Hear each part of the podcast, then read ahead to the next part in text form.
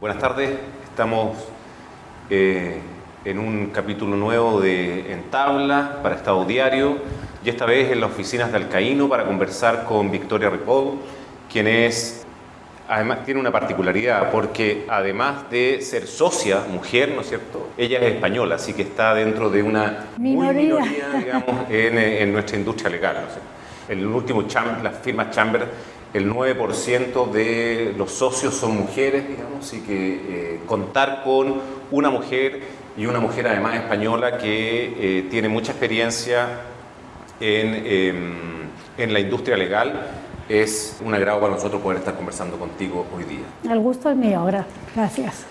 Victoria, tú que eh, Victoria viene, eh, tú vienes desde Cuatro Casas, de haber trabajado en España, de haber trabajado en un mercado que es algo más sofisticado que el mercado chileno, pero muchos eh, ven en el mercado español un referente. Si uno ve cómo se ha movido el mercado español en el último tiempo, uno puede eh, concluir que el mercado chileno ha tomado más o menos el mismo camino.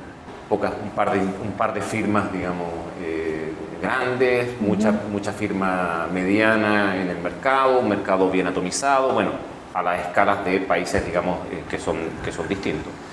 Em, ¿Cómo ves tú o, o cómo fue eh, la inserción de una española, abogada española, en el mercado, en el medio legal chileno? digamos? Desde, eh, desde la cosa cultural, digamos, o sea, de esas barreras que, que se pueden presentar, hasta la forma de trabajo.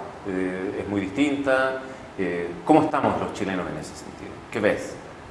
Bueno, llevo ya tantos años en Chile que ya estoy un poco confundida. En realidad son ya 14 años, pero mm, te diría que la- el, el primer choque, que no es tan grande, es el, el cultural en cuanto a que en general los españoles somos más directos, más confrontacionales y, eso llamó la atención, me llamó a mí la atención al llegar a Chile sin lugar a dudas en el ámbito profesional, porque no era así. Me encontré con un país que no enfrentaba las cosas directamente, sino que se llegaba más tangencialmente o bajo la excusa que era estratégicamente adecuado. Podía ser o no, pero en ese momento era la razón que se me daba. Claro, de alguna forma eh, uno ve que, está pasando en Chile lo que en España empezó a pasar hace unos 12, 15 años eh, en cuanto a, en los estudios me refiero, en cuanto a eh, sistematización, profesionalización, gestión al final. Hoy día en Chile ya deben ser muy pocos estudios que no han incorporado esos conceptos en su día a día, en su rutina, pero en España ya está muy establecido. En España ya están en otro, en otro estado, diría yo, ya son empresas legales en general. Y en particular, en mi caso, llegué a este estudio, bueno, yo creo que la- fue- para mí desde luego fue una oportunidad porque vine a, a Chile por razones personales. Eh, las oportunidades tienen una buena parte, de- desde mi punto de vista, de, de- de suerte y otra parte de, de esfuerzo, de voluntad y, y se dieron las cosas para llegar a, este punto. Eh, he tenido la suerte de contar con, o que me recibieran en un grupo de profesionales extraordinario. Y, y bueno, hemos hecho camino juntos, creo que yo aportando desde este estilo más directo y, y- y con bastante gestión eh, por mis características personales, pero yo creo que también un poco por, por eh, cómo yo aprendí a, a- a participar en esta profesión, que fue efectivamente en un estudio grande, en un estudio de hoy día mil personas. Entonces, bueno, esa es un poco mi historia aquí. ¿Y, cómo, y, y- el, y el ser socia en una, en una firma, en una firma, además una firma tradicional, eh, donde hay un líder, digamos, importante, eh, la, participación de las mujeres en, los, eh, a nivel de socia en la firma es bajo. eh, ¿Cómo ha sido ser... ¿Qué, ves tú, digamos, en, las socias, digamos, y desde tu experiencia, cómo se están abriendo eh, espacio en las firmas legales o, cuáles son las, las trabas o los inconvenientes que culturalmente encuentran? Bueno, parto por... Si quieres hablamos de otras firmas de abogados. en nuestro caso particular no tenemos tan mal ratio porque somos dos, dos de siete. Sí. Dos socias de un total de siete, de siete socios, incluyendo a Alfredo Alcaíno, que es el socio, me imagino, al que te referías, que, que fue eh, es el, líder natural, del fundador, el, líder, el líder natural y que, y que bueno, fue eh, junto con Daniel Cox abriendo abriendo espacio a, la nueva generación de profesionales y en, ese, y en esa nueva generación las mujeres estamos muy presentes en el estudio.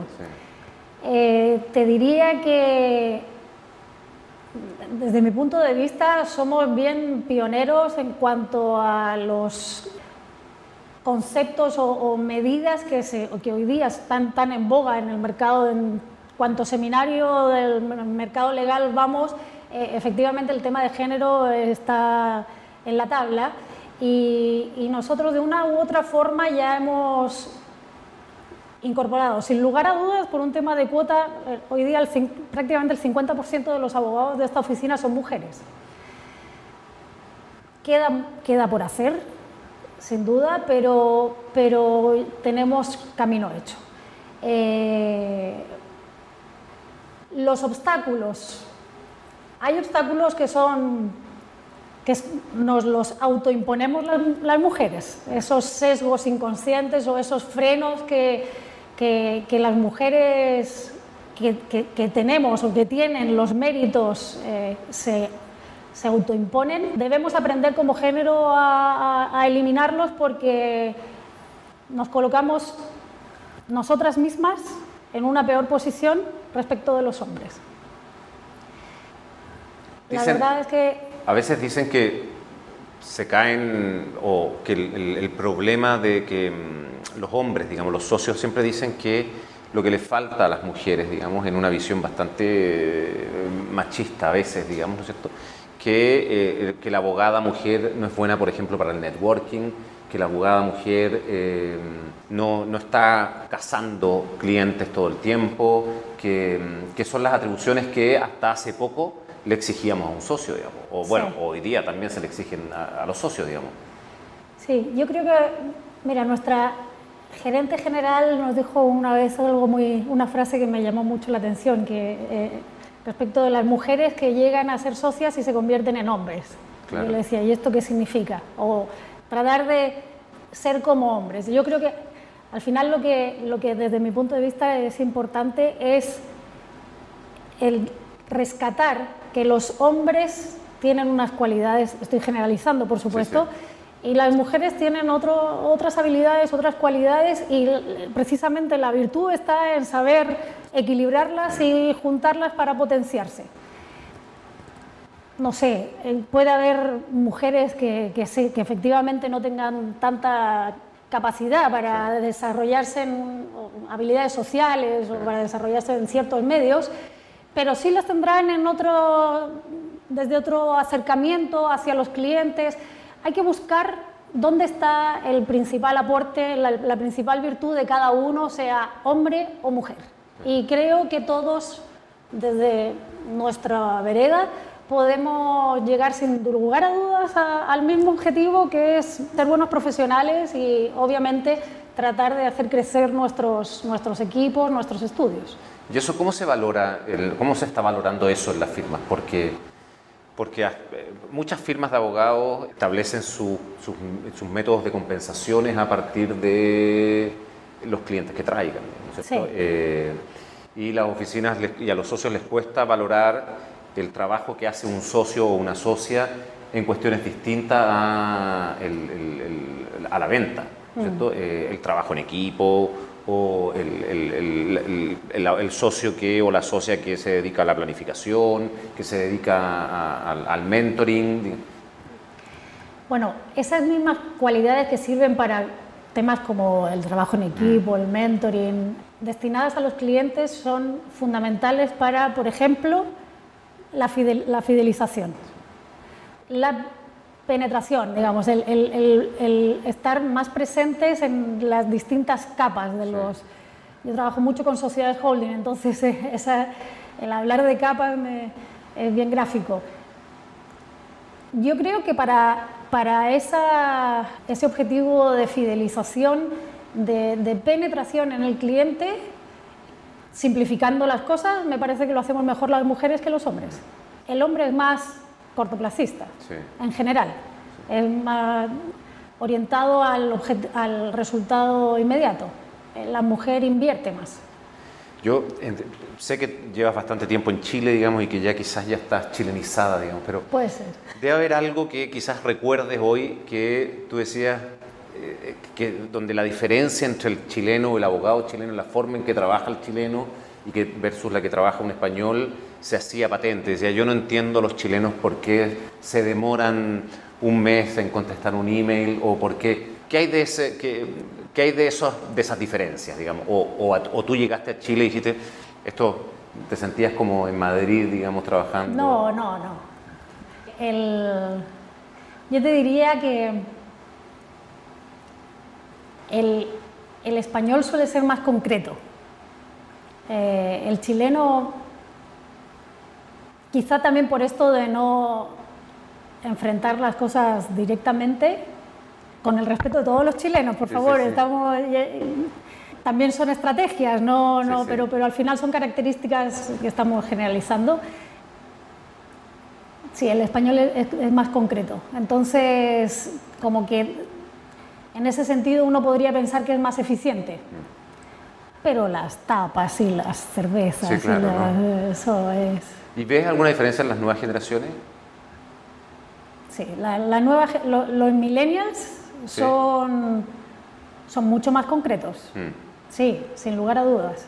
En ese sentido yo creo que, bueno, yo hace mucho, como decía antes, que no, no estoy en la rutina española, viajo todos los años, pero, pero, pero creo que la nueva generación eh, a nivel mundial tiene menos diferencias locales un mundo más globalizado. Digamos.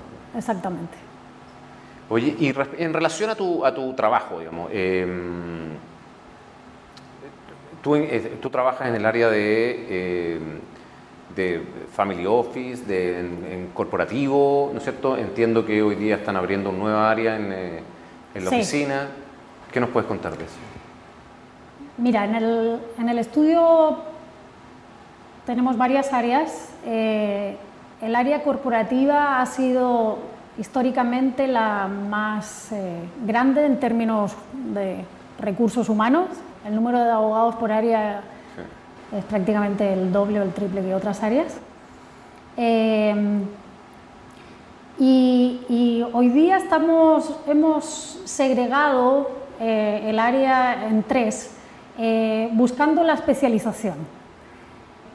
En particular, en mi, en mi equipo, hemos, que nos organizamos bajo la estructura o con el nombre, la denominación Family Office, pero eh, básicamente la especialización viene por la atención a un tipo de cliente particular, eh, que es el Family Office, eh, con las características que tiene casi inversionista institucional, pero a la vez persona natural, dueño de un patrimonio por un lado, y, los holding de, grupos empresariales. No veo sociedades operativas prácticamente.